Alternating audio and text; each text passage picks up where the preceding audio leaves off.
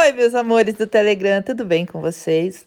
Bora conversar um pouquinho sobre Instagram, né? Sobre vendas pelo Instagram, porque eu sei que tem muita gente aqui que vende pelo Instagram ou quer vender pelo Instagram, tá bom? É uma coisa muito importante é assim: like, curtida, comentário é diferente de venda, tá bom? Nem todo mundo que curte, comenta, vai comprar teu produto. Então, não confundam as coisas, não confundam o ego, tá? Não deixa o ego inflar nessa parte de achar que curtidas vai pagar a sua conta de luz, porque não vai acontecer isso, certo? Tudo é um conjunto, então isso é muito importante. Eu vou dar um exemplo por mim mesma. Quando eu vejo alguma coisa interessante no Insta que eu quero comprar, eu esqueço de curtir e de comentar eu muitas vezes já clico lá e já peço informação sobre aquele produto, né? Mando um direct, enfim. Ou se não tem como, eu até comento ali na foto sobre o valor. Mas na verdade, na maioria das vezes, a gente manda a mensagem, né? Para a pessoa sobre aquele produto. Então, foquem e se lembrem disso. Outra coisa muito importante, a foto, ela tem que mostrar muito bem o produto. E é bem legal se você fizer até aqueles carrosséis de foto, coloca uma do lado da outra, mostrando a peça, e depois num outro carrossel você coloca um videozinho, os detalhes, e o mais importante ainda, tudo isso que você mostrou é o que o cliente tem que receber, tá?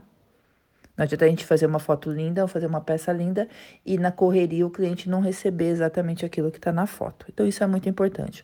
Uma foto bem nítida, numa foto bem clara. Isso não quer dizer celular caro, isso não quer dizer câmera fotográfica cara. Hoje em dia, celulares simples fazem fotos muito boas. Iluminação, usa a luz do dia. Não deixa o sol direto na sua peça, mas sim a iluminação do dia, né? Perto de uma janela, dá para fazer altas fotos. É, crescimento de Instagram, é, ele é pelo feed normalmente, tá? Pelas métricas, ele é pela parte de postagem de fotos. É isso que faz o seu Instagram crescer mais e não só stories. Então prestem bastante atenção nisso, tá? Prestem bastante atenção nisso nas suas publicações no feed. E depois você compartilha nos stories, sim. Outra coisa, gente, não é legal é, e não façam isso, comprar seguidores.